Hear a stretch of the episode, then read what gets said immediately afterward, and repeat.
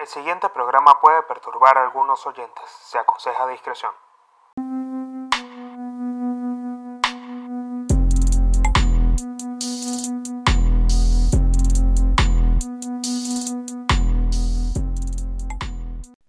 Bienvenidos una vez más a otro episodio de Códigos de Honor con el Pablino. Le doy las gracias a ustedes que están escuchando un nuevo episodio del podcast y les voy a pedir ya de entrada, antes de que comience, yo a hablar de ciertos, ciertos temas, ciertas cosas que a mí me llaman mucho la atención, que me gustan y que son parte de la historia de mi vida, les voy a pedir que si están escuchando este episodio por Spotify, Apple Podcasts, Google Podcast y las demás plataformas en donde está disponible Códigos de Honor, sigan el podcast. Denle follow para que se les mantenga actualizado. Además de eso, les voy a pedir que si ustedes se encuentran en YouTube, por favor suscríbanse al canal y activen las notificaciones para que de esta manera yo pueda seguir creciendo y aportando un valor específico a sus vidas, un valor específico acerca de los códigos de la calle, acerca de las leyes del poder, acerca de ciertas reglas que hay que tener en cuenta para poder avanzar en la vida y que no podemos obviar, porque si no podemos ser víctimas de juegos de manipulación, juegos donde seamos un chivo expiatorio en el juego del poder y quizás no nos demos cuenta y terminen cortándonos la cabeza. O sea, esa es, digamos, la premisa principal con la que yo, o sea, tuve la grandiosa idea. Me estoy tomando un muy buen café en este momento para los que están en Spotify. Eh, me estoy tomando un café. Estoy viendo el atardecer eh, acá en Buenos Aires si están en Spotify, vayan a ver el video de YouTube, porque la vista que tengo en el fondo es muy bonita.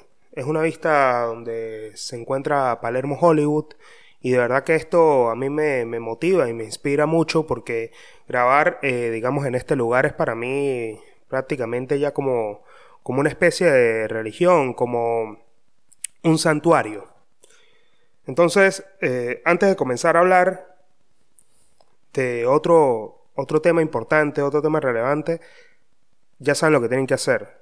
Suscríbanse a todas las plataformas en donde se encuentra disponible Códigos de Honor. Denle suscribir al canal de YouTube, el Pablino TV, y vean los episodios actualizados de Códigos de Honor. En YouTube eh, también voy a estar alojando contenido que no solamente se va a tratar del podcast, sino también un contenido más variado para que ustedes puedan, digamos, ver otra clase de contenido que a mí también me gusta y me interesa y que, quiero compartir con ustedes. A ver, em, eso digamos que es la promoción principal y quiero comenzar este episodio primero eh, agradeciendo a cada una de las personas que siempre brindan su apoyo, eh, siempre están ahí y siempre aportan también un valor de feedback y de retribución, eh, producto de lo que yo publico por Instagram en, arroba el Pablino, en donde también me tienen que seguir, para que también puedan ver contenido adicional del podcast a través de publicaciones, historias y demás, donde muestro, gran parte de mi día a día y también eh, la filosofía que está detrás del podcast, que también es muy importante, muy interesante también. Estoy sumamente emocionado por también por lo que vengo a compartirles el día de hoy, porque a medida que pasa el tiempo, pues yo me voy destapando un poco más para cortarles a ustedes eh, anécdotas de mi vida que tienen que, que me hicieron entender ciertas reglas y ciertas leyes del poder también. Y, vengo con temas interesantes con respecto a, los cuentos del, del, liceo, del colegio en donde yo estudié. Em, pero antes que eso, pues yo les quería comentar, ¿no? O sea, fíjense una cosa, cuando yo comencé a grabar el tema del podcast, pues ustedes saben, los que han estado desde el comienzo escuchando el, podcast o han escuchado desde el primer episodio hasta ahora, pues ustedes se han dado cuenta de mi evolución y, y también tienen, tienen que tener en cuenta de que cuando uno se atreve a hacer este tipo de cosas, cuando uno se atreve a, alojar contenido en Internet, cuando uno se atreve a grabarse, cuando uno se atreve a, subir ideas que quizás por ahí puedan ofender a personas, que quizás por ahí no le agraden a todo el mundo, que quizás también por ahí que nadie vea, que también es eso, uno enfrenta como una especie o una suerte de valentía, porque uno se toma una tarea muy en serio, que puede que no tenga ningún resultado, eh, a corto y mediano plazo. Puede ser que esto sea hecho por amor al arte.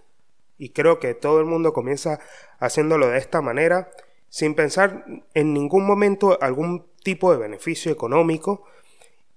Y es más por una suerte de que uno se siente muy bien haciendo esto. O sea, creo que la mayoría de personas que hacen podcast o que hacen cualquier tipo de contenido que aporte valor y que sea específico o que simplemente sea un contenido que eh, a ellos les disfrute volver a ver o escuchar porque no lo escuchan en otro lado y, escuchándolo de ellos mismos que quizás por ahí es un poco friki.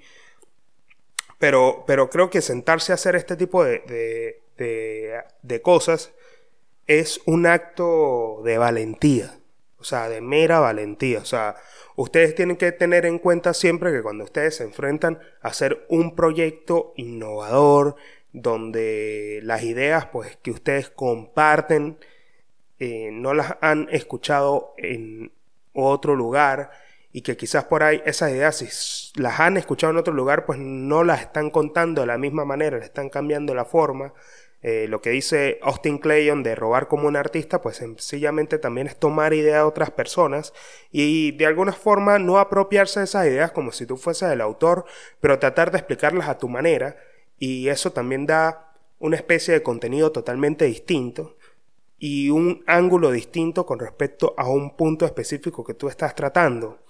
Y hacer eso es algo que cuesta hacer uno se equivoca un montón haciendo un podcast, uno, eh, yo me he dado cuenta, me da terrible, o sea, me siento terrible cuando escucho un episodio de Códigos de Honor nuevo y me doy cuenta que yo tengo muchas muletillas. Por ahí mucha gente se aleja del podcast que está recién llegando porque, coño, yo todavía estoy eh, aprendiendo a hablar frente a una cámara, eh, ya llevo tiempo haciéndolo, no soy un profesional, pero todos los días uno aprende un poco más. O sea, cada episodio que yo hago del podcast, por eso les agradezco mucho cuando están acá, porque cada episodio que yo hago, coño, es. Es un reto que yo me pongo a mí mismo para no. Para no sentirme, digamos, que, que, que, que me cansa la idea, porque no me ha cansado en ningún momento, pero para no sentir y no abandonar algo que yo realmente amo y quiero. Y es para mí como un hijo, es como coño, lo hago porque me gusta, compartir esto me, me hace bien a mí también, ¿no? escucharlo de nuevo, pero también cuando me pongo a escucharlo y, me, doy cuenta de los errores que yo cometo al momento de grabar, siendo una persona que está sola haciendo esto, pues eh, me hace pensar en, en, lo mucho que tengo que perfeccionar la, la técnica de comunicar mis ideas y la técnica de saber contar mi historia, saber contar mi narrativa, mi contar las anécdotas que me pasaron, o sea, la, partir desde una narrativa coherente con quién soy y con lo que comparto en las redes sociales también, ¿no? Y que no se vea también tan producido en el sentido de que, de que no, o sea, demostrar a alguien, alguien o algún personaje que yo realmente no soy. Eso es lo más, o sea, digamos, es el desafío más grande que yo tengo al momento de grabar códigos de honor. Es ese, es un desafío, un desafío constante entonces, si ustedes están haciendo un proyecto así por el estilo, están compartiendo, comenzando a compartir contenido en las redes sociales, se han, dado el primer paso para comenzar a hacerlo, si se van a escuchar, porque hay gente que yo veo y yo escucho y, veo que, que son sus peores críticos y se vuelven mierda ellos mismos criticándose y diciéndose a sí mismos lo mal que hacen las cosas cuando comienzan y que les da mucho cringe verse a sí mismo cagándolas, pues les digo que uno tenga, creo que uno tiene que tener la suficiente madurez y capacidad para poder de que esa crítica pues esté separada de alguna forma de quien tú eres como persona. O sea, uno tiene que tener siempre la perspectiva de que uno es un eterno aprendiz y que los resultados de las cosas que uno hace también son parte o son una especie de experimento para intentar llegar a ser una persona mejor. Entonces uno tiene que tener esa, digamos, esa doble perspectiva del yo aprendiz y del yo experimentador. El yo experimentador es el que se encarga de ejecutar tareas que van a estar en constante movimiento, en constante cambio, para que esto produzca un resultado. Y ese resultado no necesariamente va a ser bueno. O sea, el resultado no es que a la primera te va a salir. Y obviamente yo sé que ustedes entienden esto, no son idiotas, yo no me dirijo a idiotas, sé que son personas muy inteligentes las que escuchan el podcast también. Entonces, hay que tener esto, digamos, en una especie de balance. Hay que tener un cierto balance para no terminar acabándose y hundiéndose uno mismo. O sea, eh, terminar eh, siendo la persona que construye un imperio de naipes y lo derrumba con un soplido. Uno tiene, no tiene que ser esa persona. Porque cuando uno planta una idea, y se atreve a hacerla con valentía, considero yo que las bases que sostienen esa idea, por eso me refiero a, la analogía del imperio de naipes, es que hay veces que nosotros hacemos las cosas sin sentar las bases de que esto es algo que nosotros tenemos que tomarnos en serio. Por más de que sea una idea nueva, por más de que no esté aportando ningún tipo de intercambio o cambio económico por hacerlo, uno tiene que sentar las bases de que esto es algo que uno se tiene que tomar en serio y que uno tiene que meterle el pecho y que uno tiene que ser responsable con cumplir eso que uno comienza a hacer como proyecto. Porque si no, eso no va a crecer y si no, no va a tener los resultados que, que uno espera tener. Pero eso se logra con el tiempo y la constancia. Pero sabiendo diferenciar también de que el crítico interno no destruya esas bases, uno puede ir mejorando, criticándose y mejorando a medida que pasa el tiempo. Entonces, ya con eso yo doy una entrada de, querer un poco desahogarme con respecto a, lo que es hacer el podcast.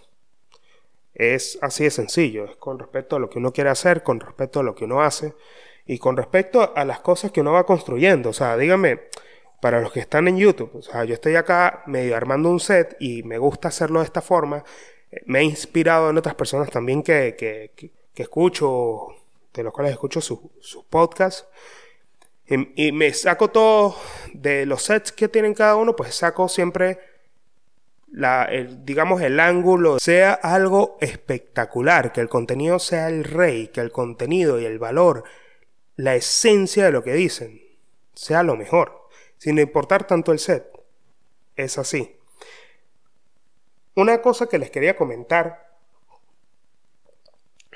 que también se refiere mucho al tema de la valentía, y esto me hace recordar mucho a mí la época del liceo y la época, digamos, del colegio, porque yo creo que la valentía la saqué de mi papá. Ustedes ya han escuchado cuentos de mi papá, si no, vayan al episodio de Historias de Jairo, parte 1, donde yo cuento brevemente quién fue mi papá, con quién estuvo relacionado, en qué entorno crecí, que, que influyó mucho en quién soy hoy y, y las reflexiones que tengo. Y creo que la valentía, yo siempre vi que mi papá fue una persona muy valiente, se enfrentó a todo. Era una persona que eh, vivía en la naturaleza, se la pasaba en la naturaleza. Él murió el 14 de junio del 2009, después de yo haber salido del, del liceo después de haber, me está graduando cuando él murió. Sí, sí, estaba esperando el acto de grado, ya había salido, ya había culminado el liceo, y estaba esperando el acto de grado cuando mi papá murió. Y él fue siempre una persona muy conectada a la naturaleza, porque él vivió en una finca en Santa Bárbara de Zulia, en la zona ganadera, y él vivió siete años solos en esa finca, en una finca que expropió Chávez en cadena nacional, me acuerdo.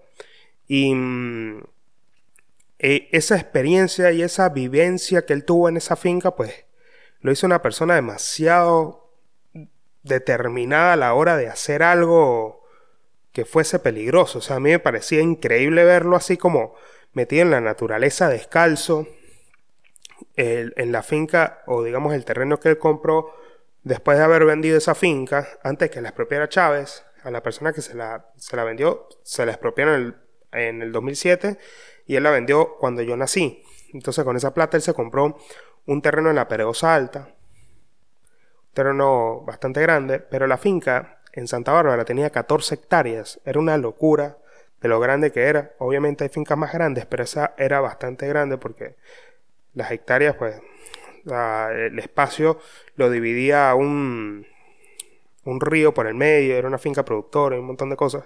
Entonces mi papá se hizo cargo de esa finca. Y aparte de eso, bueno, él le metió mucho el pecho a las balas, digamos, como...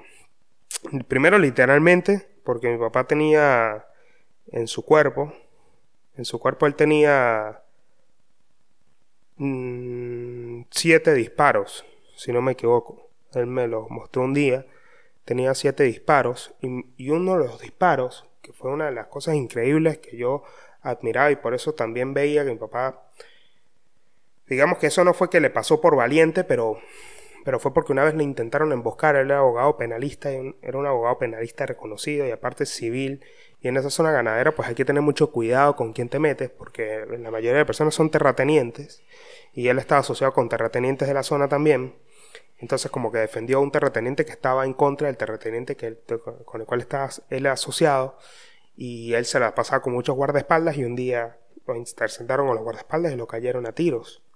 Y una de esas balas le atravesó, le atravesó el pecho, entrando por un costado, en la parte derecha, y le salió por la parte izquierda, pero no le rozó ningún órgano. Y eso fue una de las cosas que a mí, o sea, que vi mi papá que más me marcó esas cicatrices que él tenía. Pero aparte de eso, bueno, obviamente vi toda su valentía. O sea, desde que, desde que estaba pequeño yo vi lo arriesgado que él era para, para estar en la naturaleza. Si se tenía que subir de una montaña, lo, se subía. Hace poco hablaba con mi hermano de que cuando íbamos a la playa, mi papá íbamos casi llegando a la playa y como a unos 50, 100 metros, 150 metros, él se lanzaba de la lancha en Venezuela y se iba nadando hacia el muelle para esperar la lancha cuando llegara. Y nos recibía cuando nosotros llegábamos, a mi mamá, a mi hermano, a mí, a mi familia. Era increíble, fue una persona demasiado valiente, aparte que fue una persona súper apasionada con todo lo que hacía, que también me hizo sacar eso a mí, de ponerle el pecho a las cosas y de hablar de la valentía. La valentía, yo, yo siempre me hago, o sea, hoy en día siempre me, me hago esta pregunta y se las dejo para que ustedes se la pregunten cuantas veces ustedes quieran. Y es la siguiente. ¿Es mejor pedir perdón o pedir permiso? O sea, ¿qué, prefieren ustedes hacer?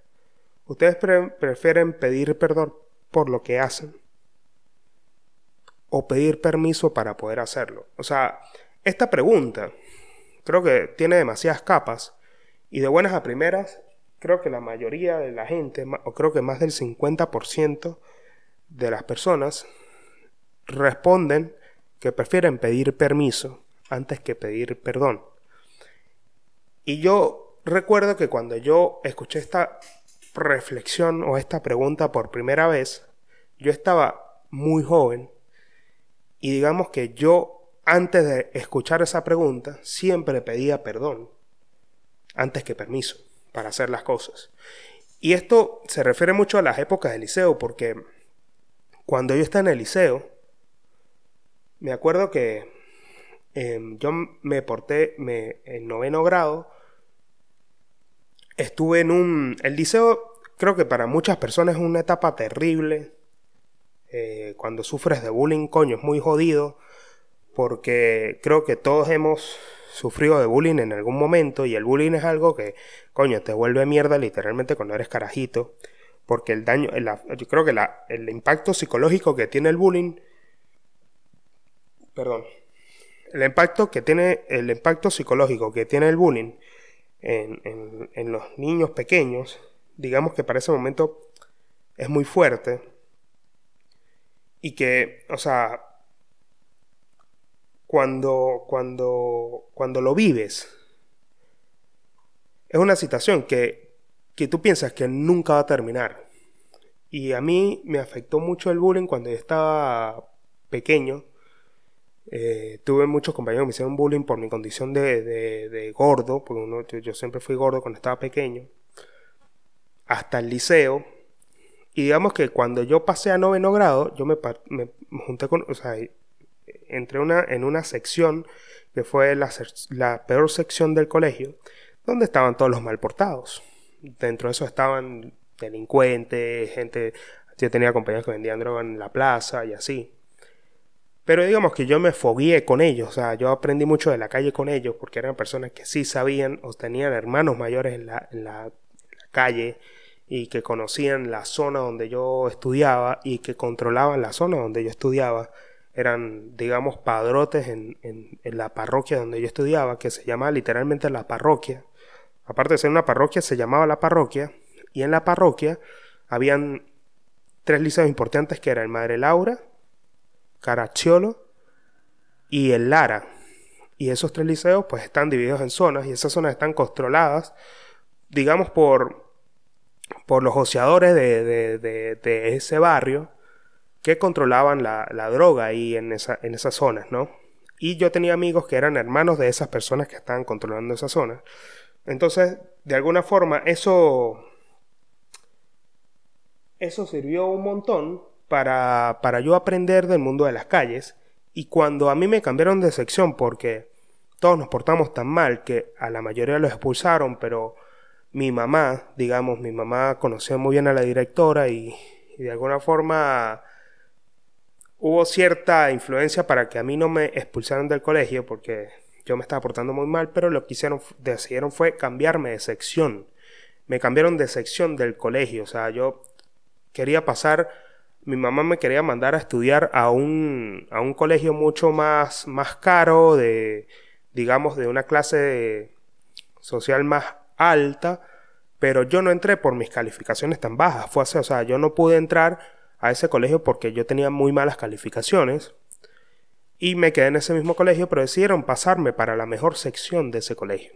Y a mí me pasan solo, solo, solo, solo, solo, solo. Y yo tenía mi mejor amigo que, que, que, bueno, si ve este video le mando un saludo a Ricardo, a Colombia. Yo tenía un, un mejor amigo que peleó con la mamá hizo todo lo posible para que lo cambiaran a la sección donde yo entraba. Pero convenció a su mamá de que esa era la mejor sección y que la sección en la que nosotros estábamos antes, pues nos influyó de alguna manera para que nosotros nos fuera tan mal. Entonces lo cambiaron para la sección donde yo estaba. Y digamos que la sección donde yo estaba, pues era la mejor sección porque habían, todos eran nerds. Y cuando yo vi llegar a Colombia el día que, que lo cambiaron, pues yo prácticamente me, iba a morir de la felicidad. Y ahí fue el comienzo de dos años de, de liceo, de cuarto y quinto año, que puedo decir que fueron los mejores de mi vida. Porque hice lo que realmente se me dio la gana. Y creo que la única norma que yo cumplía era ir uniformado al colegio. Pero siempre le cambiaba algo, me cambiaba los zapatos, me abría la camisa, me llevaba una gorra. Y el horario. Porque en algún momento yo me acuerdo que tuve una, llamada con, con, Colombia y le dije, yo, yo tenemos clase el siguiente día, y esto ya fue casi finalizando cuarto año, y Colombia me dijo en esa llamada, Marico, ¿qué pasó? ¿Cómo estás? Mira, mañana vas a trabajar. Me dijo así, refiriéndose que mañana, si mañana iba para el, para el colegio. Porque nosotros hicimos tantas cosas, nos portamos tan mal, pero lo hicimos muy bien y tuvimos lo que quisimos en ese momento.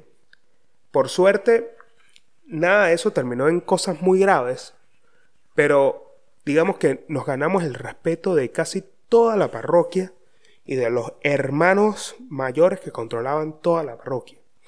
Y no fue tanto, no fue por cosas, digamos, eh, de carácter delictivo, pero cuando nosotros nos comenzamos a, formar en, esa, en, ese, en ese salón de clases, éramos los dos solos. Me acuerdo que todos los amigos que estaban ahí, porque el liceo, o sea, yo venía estudiando desde primaria en ese mismo colegio y seguí hasta finalizarlo, o sea, estudié toda mi vida en el mismo colegio.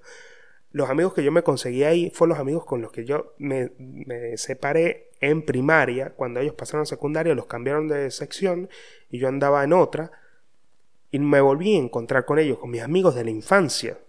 Y era una locura, porque ellos se dieron cuenta de que nosotros estábamos todos cambiados y estaban aburridos en esa sección donde ellos se encontraban y se sintieron atraídos por el peligro que nosotros en el que nosotros nos las pasábamos.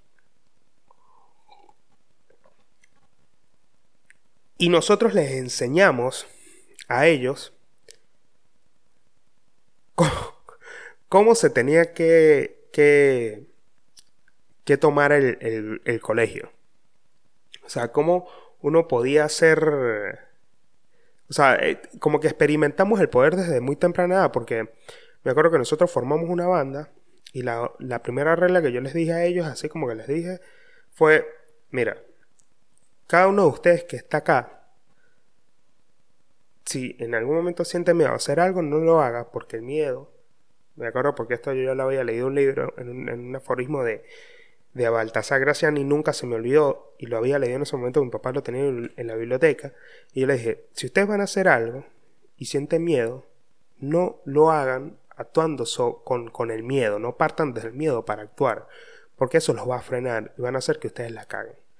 Y si nosotros vamos a hacer algo acá, lo vamos a hacer bien. Entonces, después de ese día, nosotros comenzamos a movernos todos en grupo y éramos como ocho y formamos lo que se llamó la G213, que fue una, digamos, yo voy a poner la imagen acá para que ustedes la vean, y fue una banda que tuvimos dentro del, dentro del colegio, donde en la parte de atrás del colegio, que era una parte que estaba abandonada, que estaba detrás de una iglesia, que estaba toda trancada, que estaba sellada como con paredes así de cartón y vaina, así de MDF, nosotros le vimos un hueco a eso y pasamos esa parte y durante dos años nosotros nos adueñamos de esa parte y ahí jugábamos póker, jugábamos dominó, apostábamos, bebíamos, fumábamos cigarrillo. O sea, se hacía de todo ahí, se hacía de todo, esa era nuestra guarida. Y me acuerdo que en las peleas que se hacían fuera del colegio, con los demás liceos que están ahí, que era el Lara y el Caracciolo, nosotros nos íbamos con cuchillos a las peleas, pero nunca hacíamos nada, solamente para demostrar fuerza. Y se dieron, nunca, nunca nos enfrentamos a otras, a otras bandas, porque uno de los hermanos de un muy buen amigo, eh,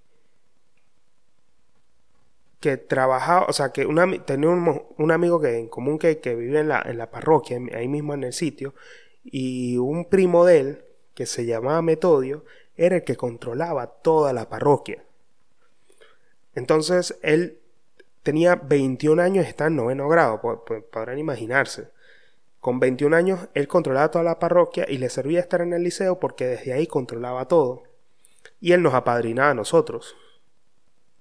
Él no dejaba que nadie se metiera con nosotros.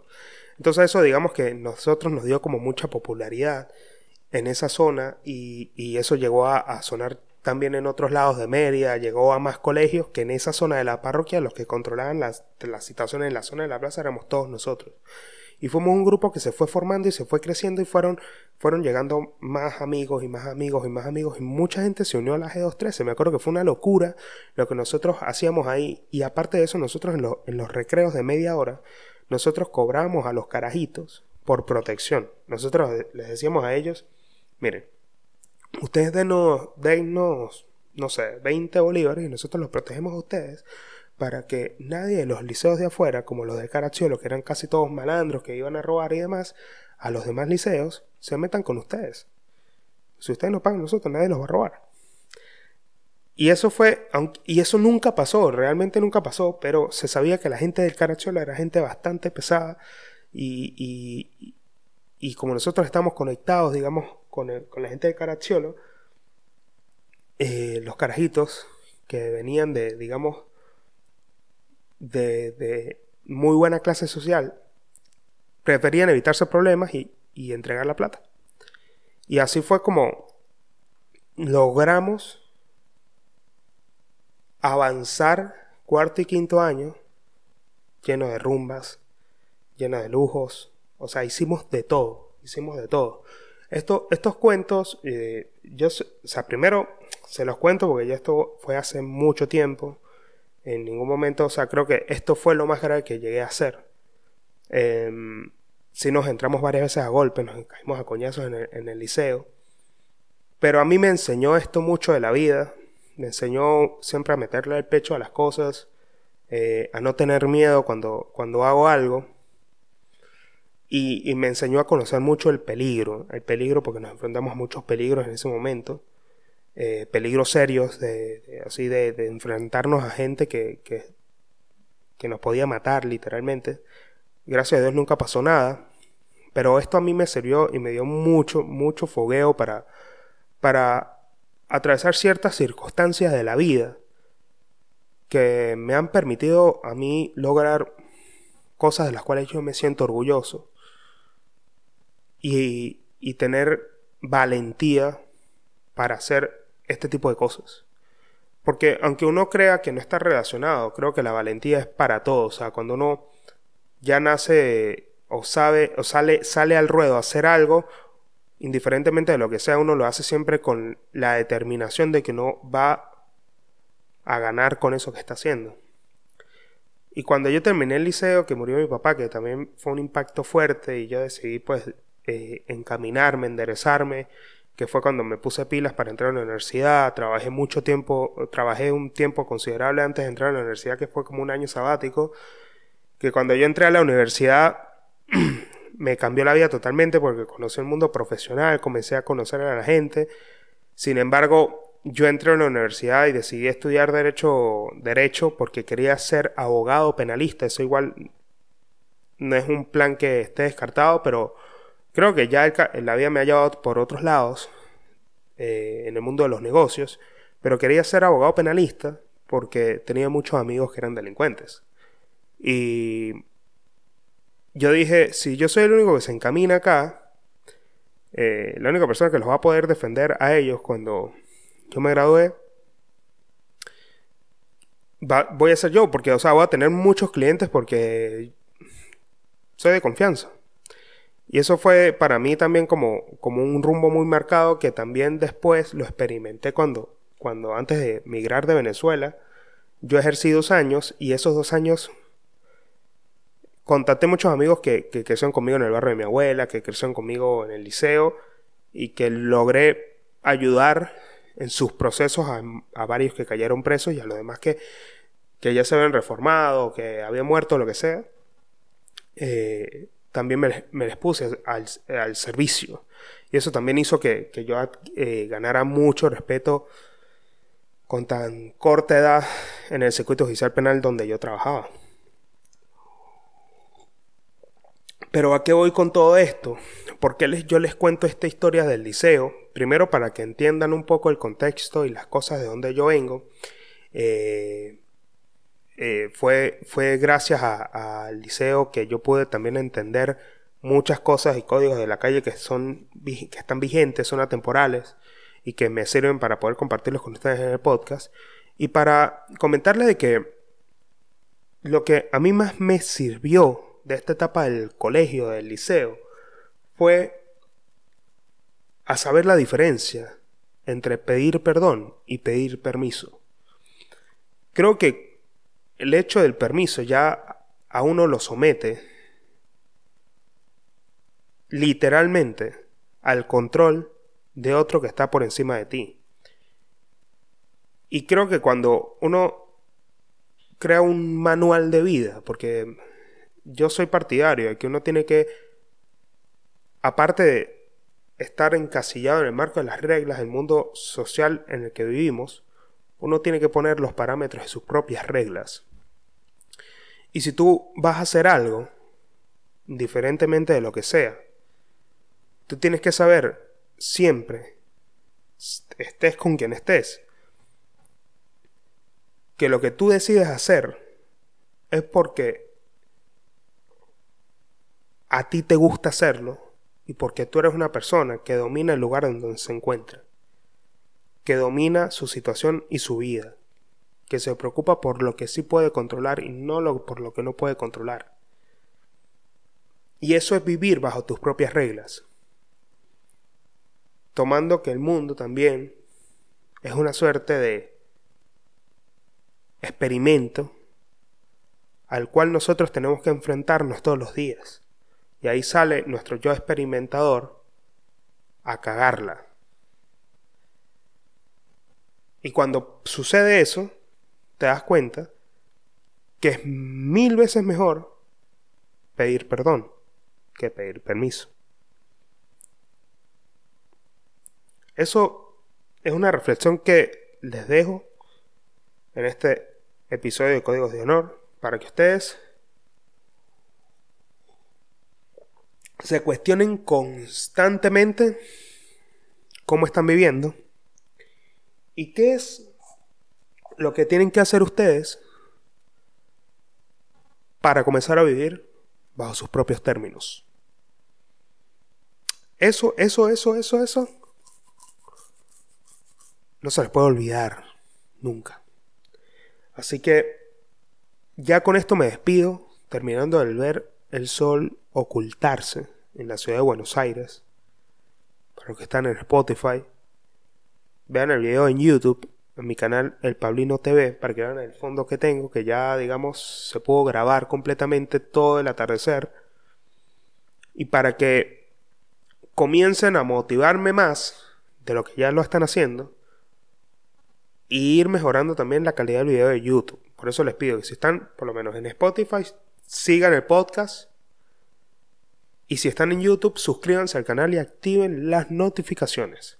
Si ustedes tienen algo que decir y quieren opinar acerca de lo que fue este episodio y quieren contarme su historia del liceo, si tuvieron una anécdota similar a la que yo acabo de contar o si estuvieron conmigo, que no creo, porque no creo que ninguno de los panes que estuvo conmigo esté viendo este video.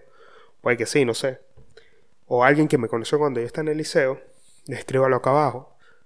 Ah, cuenten en los comentarios de YouTube una anécdota que les pasó a ustedes en el liceo. Y si ustedes viven pidiendo perdón o pidiendo permiso. Déjenme saber lo que ustedes piensan también en mi Instagram, arroba el Pablino. Nos vemos en un próximo episodio de Códigos de Honor. Muchas gracias por estar acá. Bye.